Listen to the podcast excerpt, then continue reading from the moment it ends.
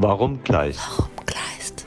Warum Kleist? Warum? Warum Kleist? Kleist? Warum Kleist? Warum? Kleist? Warum Kleist? Warum Kleist? Warum Kleist? Warum Kleist?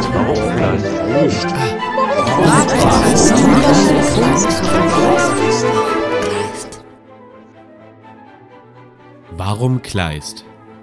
Der Podcast des Literaturhauses Heilbronn. Wir versuchen herauszufinden, wer Kleist war. Wir wollen hinter den Mythos blicken. Was hat er uns heute noch zu sagen? Im Gespräch mit Expertinnen und Experten versuchen wir diese Fragen für euch zu beantworten.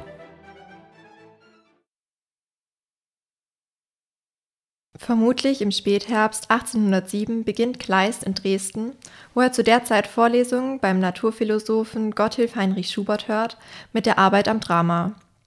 Im Sommer darauf scheint eine vollständige Fassung vorzuliegen. Bis zum Erstdruck 1810 gibt es wohl mehrere Überarbeitungsphasen. Uraufgeführt wird das Käthchen von Heilbronn am 17. März 1810 im Theater an der Wien. Im Kunstjournal Phoebus, das Kleist mit Adam Heinrich Müller kurzzeitig herausgibt und das bald finanziellen Schiffbruch erleidet, erscheint vorab zwei Fragmente des Schauspiels, die sich von der Buchfassung unterscheiden. Mit letzterer ist Kleist unzufrieden. Heinrich von Kleist an Marie von Kleist im Sommer 1811. Das Urteil der Menschen hat mich bisher viel zu sehr beherrscht. Besonders das Käthchen von Heilbronn ist voll Spuren davon. Es war von Anfang herein eine ganz treffliche Erfindung, und nur die Absicht, es für die Bühne passend zu machen, hat mich zu Missgriffen verführt, die ich jetzt beweinen möchte. Das fünftaktige Stück beginnt buchstäblich unterirdisch, in einer Höhle. Der Heilbronner Waffenschmied Theobald Friedeborn klagt den Grafen Wetter vom Strahl an, seine Tochter, das 15-jährige Käthchen, durch schwarze Magie verführt zu haben. Denn Käthchen folgt ihm auf Schritt und Tritt. Doch der Graf wie auch das Käthchen sind unschuldig.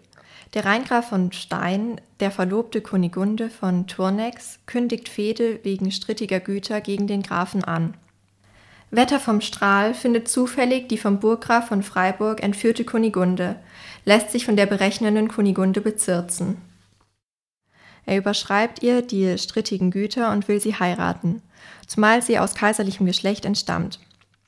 Denn in der Silvesternacht enthüllte ihm ein Engel im Traum, dass er eine Kaisertochter heiraten werde.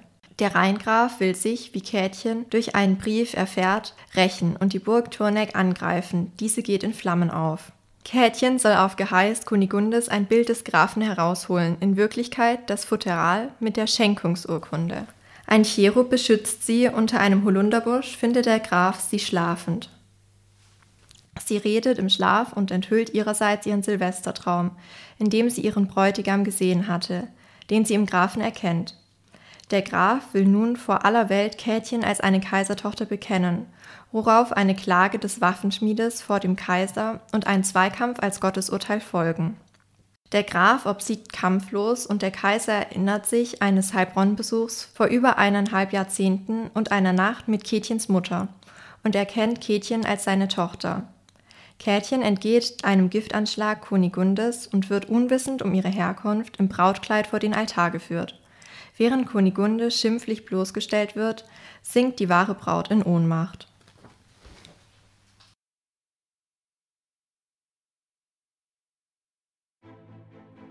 Warum Kleist? Warum Kleist?